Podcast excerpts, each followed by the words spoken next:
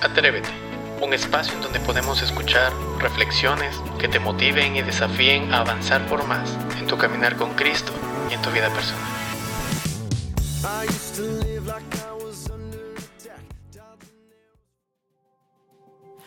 Dios soy yo otra vez y me pregunto si es verdad que tú me oyes.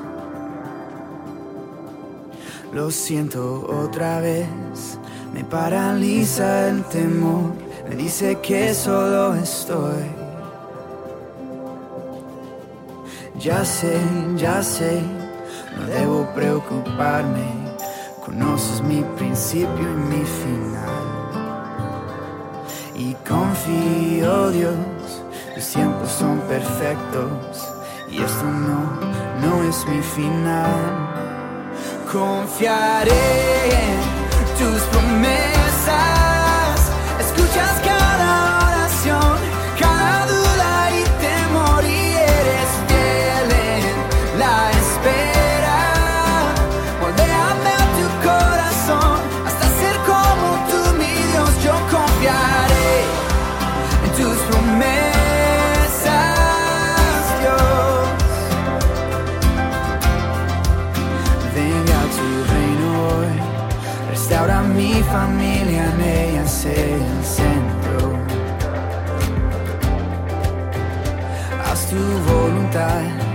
si mi futuro muerto está, devuélveme a la vida. Oh, y ya sé, ya sé, no debo preocuparme, esto no define mi final. Confiaré en tus promesas. Escuchas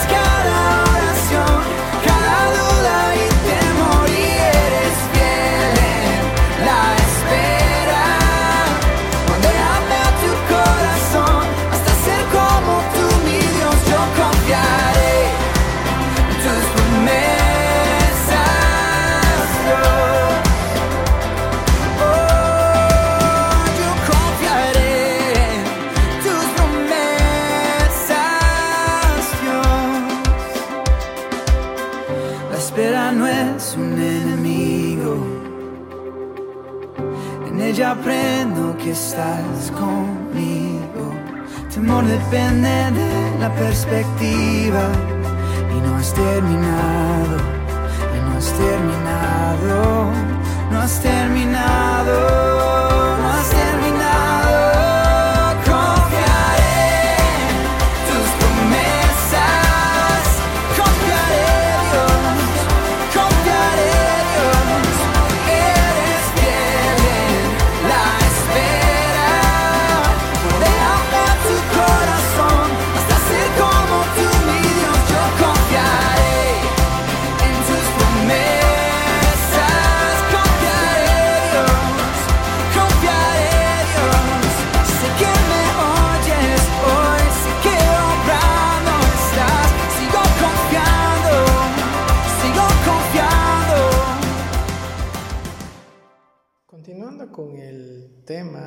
eh, acerca de la gratitud, eh, yo te quiero eh, explicar los dos segundos puntos muy importantes. Recordemos que estamos estudiando acerca de la vida de Ana y esto es algo que ah, produce un gran impacto en la vida de cada uno de nosotros, los que entendimos, bueno, la, primera parte.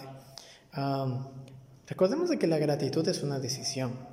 Y eso es algo que nosotros tenemos que tenerlo en claro, tenerlo siempre presente, porque eh, si yo no decido vivir en, en- yo no decido ser agradecido, verdaderamente las cosas eh, van a ser no tanto difíciles, sino que yo no voy a desarrollar una vida de fe, que ese es uno de, lo- de los puntos que nos tocaba estudiar en esta segunda parte, acerca de la gratitud. Y es que la gratitud nos produce fe. En la Biblia nosotros encontramos varios puntos con respecto a esto. Eh, en la Biblia mismo dice de que la fe es la certeza de lo que se espera, la convicción de lo que no se ve. Entonces, básicamente, desarrollar fe implica creer en algo que, que literalmente yo no, yo no lo tengo, yo no lo puedo palpar, yo inclusive no lo puedo ver, pero yo tengo la confianza de que tengo un Dios que ya me lo dio, que lo va, lo va a tener e inclusive, podría yo agregar, eh, superará las expectativas de cada uno de nosotros, ¿no? Y esto es algo muy interesante que nosotros podemos aprender. Recordemos de que cuando Ana estuvo eh, en la sinagoga con el sacerdote y todo, cuando Elí la vio y la confundió como una persona que había estado borracha, que estaba ebria, eh, nosotros vemos que Ana derramó su corazón. Ana, Ana básicamente se rindió delante del Señor y, le confesó, fue tan sincera que le dijo, dijo básicamente lo que le pasaba y, y eso es algo que nosotros debemos tomar muy en cuenta cada vez que nos dirigimos al Señor ser muy honestos con lo que Dios, con lo, con lo, que, con lo que nos pasa y, decirle al Señor, Señor, me pasa esto, Señor, me pasa aquello, ¿sí? Y, lo interesante es que cuando Ana salió ya de la presencia del Señor, la presencia de Lee, eh, Ana tuvo paz, Ana tuvo tranquilidad, pero también tuvo fe, ¿sí? Ana sabía de que sea como sea, tarde o temprano, Dios iba a obrar en ella. ¿sí? Tal vez dándole un hijo, tal vez mm, no sabemos qué otra cosa, ¿sí? Pero Ana tenía la certeza de que Dios iba a cumplir, ¿sí? Esto es algo interesante, ¿por qué? Porque la única manera que yo pueda, una de las maneras que yo pueda lograr creer en el Señor es cuando soy agradecido, ¿sí? Ana fácilmente hubiera dicho, yo no quiero agradecerle al Señor porque yo no creo en Dios, porque recordemos que para ese entonces eh, una mujer que no podía tener hijos era una mujer mal vista en una sociedad, en, esa sociedad en esos tiempos, y aún más si era una sociedad machista. Entonces, eh, Dios sabía lo que pasaba a Ana y, lo que a Dios le agrada, y yo me atrevo a decir que le encanta, es cuando somos sinceros con el Señor. Cuando le entregamos todas nuestras cargas a Él, Él, nos da algo muy importante que nos da paz. Y es esa paz la, que nos motiva a creer cada día, a confiar que Dios puede hacer las cosas que nosotros pensamos que no pueden pasar inclusive. Entonces, es algo interesante esto. Creer que Dios puede, puede, puede hacer algo maravilloso. Y algo que yo te puedo, yo te quiero hacer la pregunta en este, en este momento es, ¿Qué es a lo que le tienes tal vez temor? ¿Qué es lo que tal, vez te preocupa tu futuro? Tal vez te preocupa lo que vendrá más adelante. Y si tomamos en cuenta una vez más este ejemplo Ana, obviamente, Ana era una persona común y corriente como cada uno de nosotros. Pero Ana confió en el Señor. Ana no sabía lo que iba a venir mañana, pero la palabra de Dios dice que de ahí en adelante Ana ya no lloró más, ya Ana ya no estaba angustiada. Y nos da a entender de que Ana confiaba de que tarde o temprano Dios iba a cumplir. Y entonces ella subió al siguiente nivel en su fe espiritual. Yo te animo a que no te afanes. Yo te animo a que este año empieces no dudando, no poniendo barreras, no poniendo peros, sino más bien confiando de que Dios ya sabe todo, todo lo que tú pasas. Tal vez no tienes dinero para pagar alguna cosa, tal vez tienes algún problema familiar, tal vez problemas de aquí por allá, etcétera, etcétera, preocupaciones. Dios ya lo sabe, pero lo único que Dios anhela es que podamos ser sinceros, porque a través de la sinceridad podemos tener paz, ¿sí? Y a través de esa paz nosotros podemos desarrollar fe, ¿sí? Exactamente, esa fe en la cual nos hace creer que las cosas que no vemos ya están, ¿sí? Las cosas que declaramos que en el nombre de Dios, que en el nombre de Jesús eh, eh, las queremos, ya están listas para nosotros. El tiempo, nada mejor que el tiempo perfecto del Señor, será necesario para que vengan esas bendiciones. Sabes que el segundo punto tiene que ver mucho con esto, con lo que acabé de decir, porque la gratitud produce bendición. Cuando yo soy agradecido con el Señor, Dios me da mucho más de lo que yo pido. Dios me da mucho más de lo que inclusive yo puedo entender.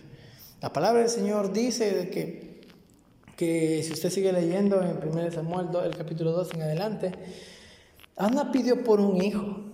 Ana solamente le dijo, si tan solo me dieras un hijo, yo te lo dedicaría todos los días de su vida. Básicamente le dijo, si tú me das un hijo, yo te lo doy a ti. Pero quería la prueba de que ella podía tener un hijo, un milagro de parte de Dios. Cuando vemos eso, esa condición, yo creo que Dios se agradó de, Ana y, su corazón fue hermoso delante del Señor, porque fue agradecida a fin de cuentas. Y vemos que la Biblia dice que más adelante, después de que Ana tuvo a Samuel, Ana tuvo cinco hijos más.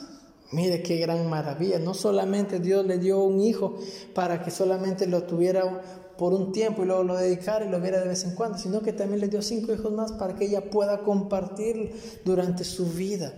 Sabe que Dios nunca hace las cosas a medias. Sabes que Dios nunca hace las cosas porque eh, eh, le place darte un poquito y nada más. No, Dios hace las cosas completas, algo que realmente satisfaga tu corazón, algo que realmente te llene de bendición y algo que las otras personas puedan ver. Yo me imagino a la otra esposa del Cana, ¿sí? mirando tal bendición, ¿sí?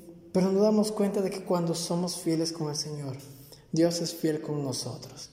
¿sí? Pero aún más cuando desarrollamos un espíritu de gratitud. ¿Sí? No seamos agradecidos simplemente cuando tengamos algo, cuando nos dan algo. Seamos agradecidos en tiempos buenos, seamos agradecidos en tiempos malos.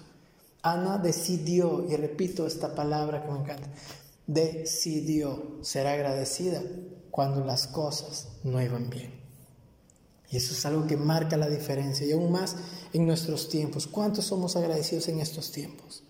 Muchos están eh, mirando de que tal vez la vacuna ya está lista, de que tal vez las cosas siguen igual, pero nos enfrascamos en tantas preguntas, en tantas cosas que pasan en el mundo, pero nos olvidamos realmente de ser agradecidos por el Señor. Y necesitamos tomar la actitud de Ana y decirle, Señor, gracias. Gracias por los tiempos en los cuales vivo porque sé que mi vida es probada. Gracias Señor porque lo que estoy pasando sé que será momentáneo porque sé que la gloria será mejor de la que es ahora. Aprendamos a ser agradecidos con el Señor porque Dios conoce lo que nosotros anhelamos, pero muchas veces solo basta con tener un corazón agradecido con el Señor. Eso es lo que Dios anhela de cada uno de nosotros. Así que yo te animo, mi querido oyente, mi querido oyente, a que tú puedas desarrollar esto en tu vida. No esperes terminar el año 2021 y recién decir, acordarte, uh, gracias Señor porque pude hacer, lograr esto y tal vez lograr aquello. No, empieza siendo agradecido desde ahora. Por lo que no ves, declara que ya, ya está. ¿sí? Y declara con fe, declara creyendo, ¿sí? que en el nombre de Jesús las cosas serán. Y aún más sabiendo de que Dios tiene el control de cada una de las cosas. ¿Qué es lo que hace falta? Que sencillamente seamos sinceros con el Señor cada día. ¿sí? Mantente enfocado en su presencia, mantente eh, persistente en sus promesas, que Dios nunca te va a fallar. Yo anhelo que termines este fin de semana en bendición y que esta semana que venga, que ya se aproxima, pues sea una semana de mucha bendición para tu vida. Ánimo y, como te digo siempre en la parte final, atrévete a confiar en el Señor. Y ahora atrévete a ser agradecido con el Señor. Dios te bendiga.